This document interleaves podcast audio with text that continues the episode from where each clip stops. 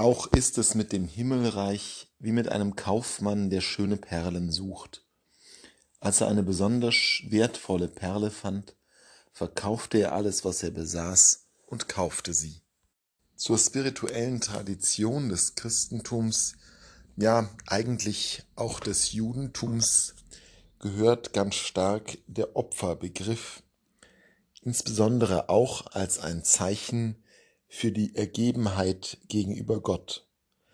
Man gibt etwas von sich selbst auf, man verzichtet auf etwas, das einem wertvoll ist, um Gott einen freundlichen Dienst, einen Hulderweis zu geben.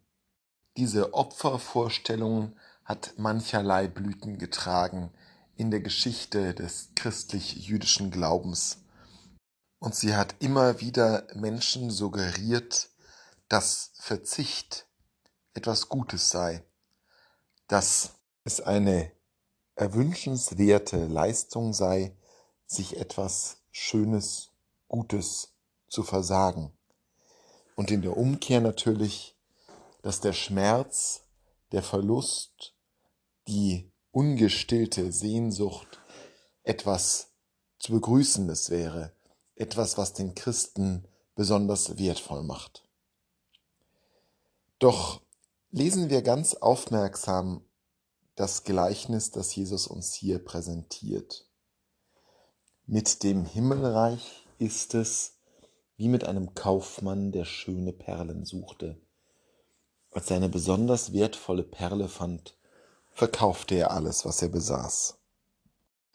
Da steckt überhaupt nicht das Opfer als Kerngedanke drin. Der Mann verkauft alles, was er besaß, selbstverständlich.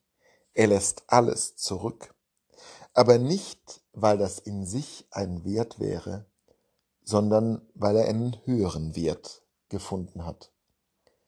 Weil er das Ziel seiner Suche erreicht hat.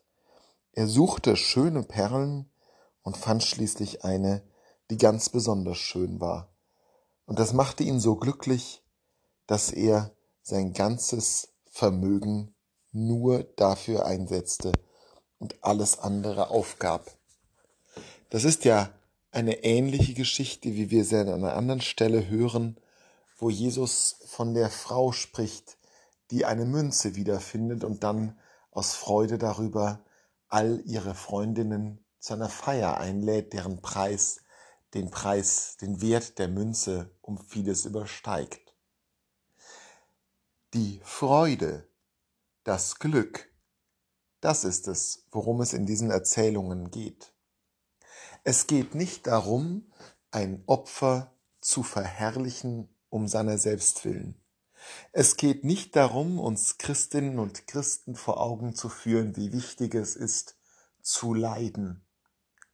Es geht auch nicht darum, das Kreuz, das wir auf uns nehmen müssen, zu etwas Gutem zu stilisieren.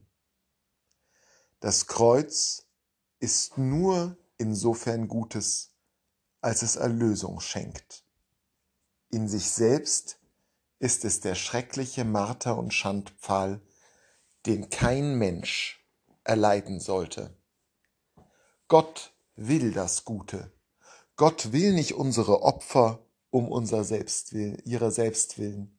Gott will nicht, dass wir etwas aufgeben, um uns dadurch Schmerzen zuzufügen, weil Schmerzen in irgendeiner Weise etwas Wertvolles für Gott wären. Was für eine schreckliche Gottesvorstellung.